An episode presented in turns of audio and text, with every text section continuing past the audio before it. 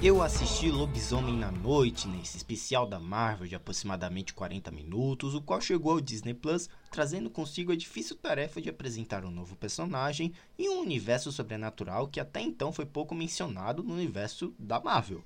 Temos então Lobisomem da Noite, esse mini filme protagonizado pelo Gael Garcia Bernal, que já fez Garcia é dirigido pelo compositor Michael Giacchino, que já fez a trilha sonora do Thor, Amor e Trovão e The Batman. Tudo que vemos aqui, galera, é composto de uma estética de filmes antigos, então o preto e branco prevalece, né? As manchas na tela são visíveis e tudo contribui para fazer o público assimilar essa produção a uma conhecida e antiga da Universal, né? Daquelas de monstros que tanto existiram lá para a década de 30 e 40. É uma experiência absolutamente divertida, assustadora pela, pela proposta de horror que a Marvel usou entregar e até carismática, né? Tem visto os personagens da Elsa Bloodstone, vivida pela Laura Donnelly, e o próprio Ted, né? Sem dúvidas, é uma das melhores produções da Marvel que finalmente ousou, mesmo que a cena final haja o contraste em inovar e entregar algo novo, diferente da fórmula tradicional, é muito, mas muito bem, foi muito, mas muito bem orquestrado. É um grande uma grande homenagem aos antigos filmes de monstros do passado, como Nosferatu, Monstro do Pântano, Frankenstein e tantos outros. Na trama, em uma noite escura e sombria, uma seita secreta de caçadores de monstros emerge das sombras, das sombras e se reúne no templo Bloodstone após a morte do seu líder. Os participantes são lançados em uma competição misteriosa e mortal por uma relíquia poderosa. Galera, é fato que o Lobisomem na Noite foi, foi concebido pensando na estruturação sonora, né? Bem como os clássicos filmes que aqui se faz tributo. Então a escolha do Giacchino como diretor caiu como uma luva.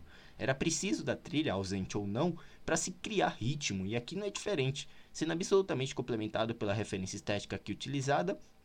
A cena de transformação do Jack em lobisomem, ao meu ver, foi espetacular, além do uso de cores e sombras muito bem orquestrados. O trabalho de corpo e voz do Gael Garcia Benal é tão bem conduzido que fica aqui, mais uma vez, a entrada de outro personagem incrível a esse universo tão vasto da Marvel.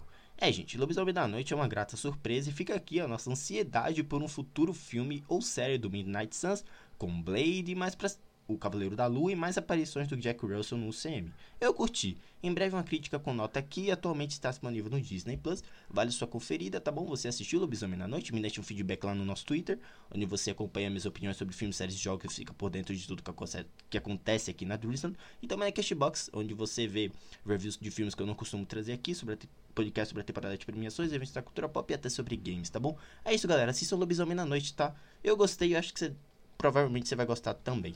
É isso, galera. Um grande abraço e até a próxima. Tchau.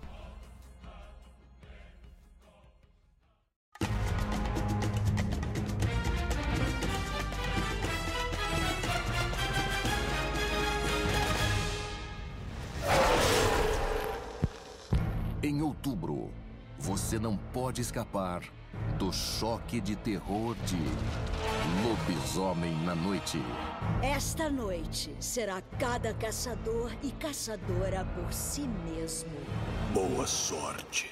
Estarei morto de inveja de vocês.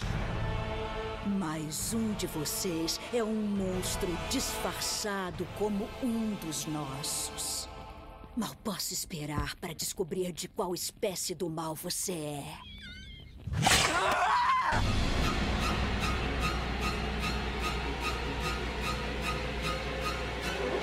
Vai querer ver isso, querido?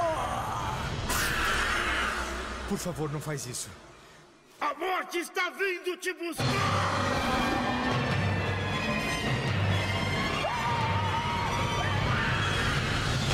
Lobisomem na noite.